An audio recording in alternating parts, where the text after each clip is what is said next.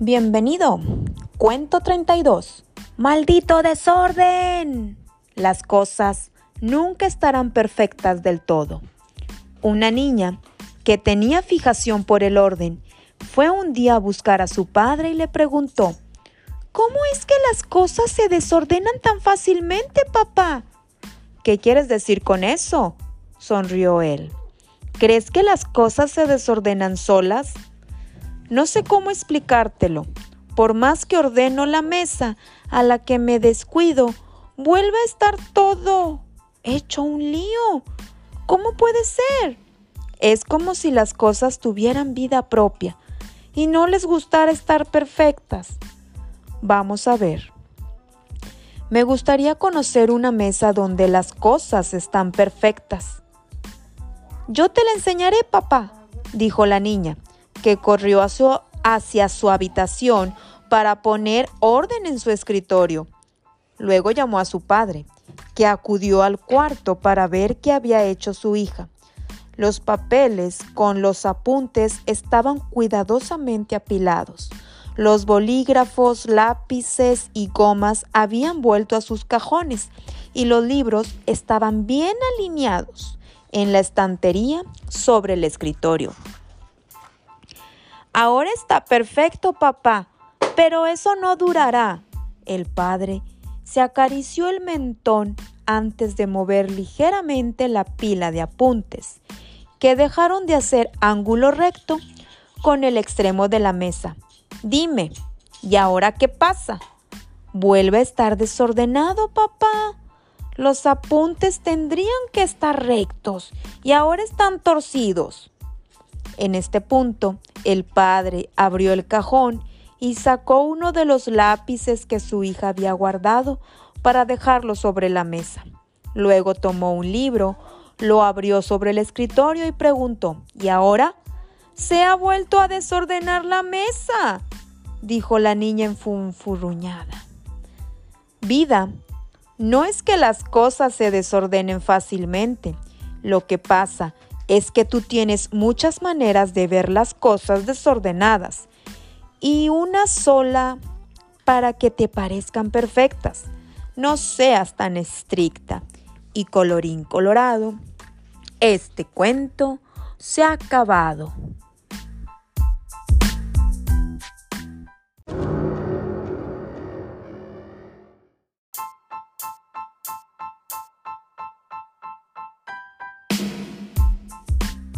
Y ahora vamos a pensar y crecer, mis niños y mis niñas.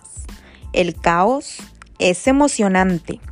Esta historia que conocimos a través del terapeuta Hardy Hill la contaba en sus talleres Gregory Bestons, un importante psicólogo.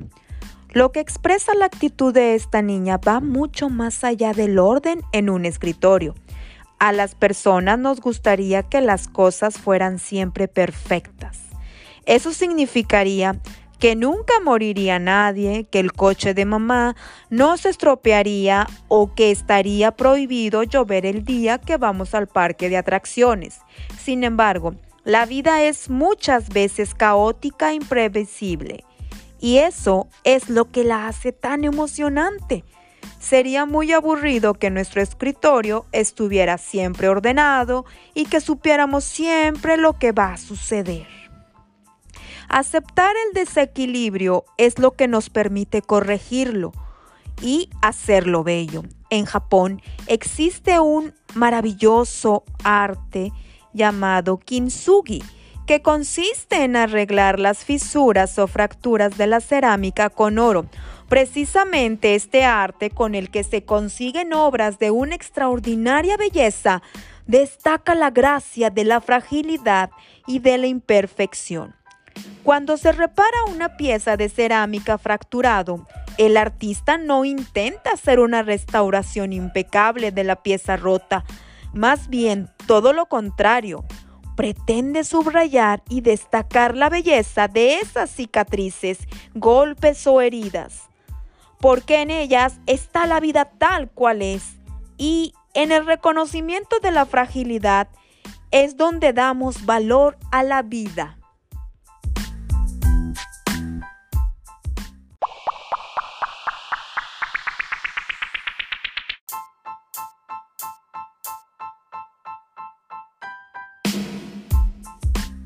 Repite conmigo. Ha llegado el momento de las emociones. Emocionate. Caos. El lugar donde todo es posible sin juicios ni limitaciones conlleva gotas de locura, de pasión y de alternativas permite creer y confiar en lo que vendrá, da espacio para fluir y danzar con la vida con un orden distinto habitual. En su sombra llega la tormenta caótica sin posibilidad, confusa y apoca un torbellino estrecho sin salida que no permite fluir, que estanece e inmoviliza. Caos. Caos. Agobio. Agobio.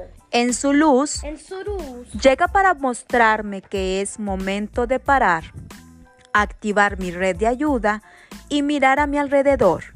En su sombra, da lugar al aturdimiento. Llega por exceso de hacer y hacer sin descanso. Implica cargas en exceso, no permitiendo ser apoyado por otros. Agobio. Tolerancia. En su luz, da cabida a la diversidad. Recibe y honra la diferencia y contempla afablemente lo que es distinto de sí. Involucra el respeto por las opiniones y acciones de otros.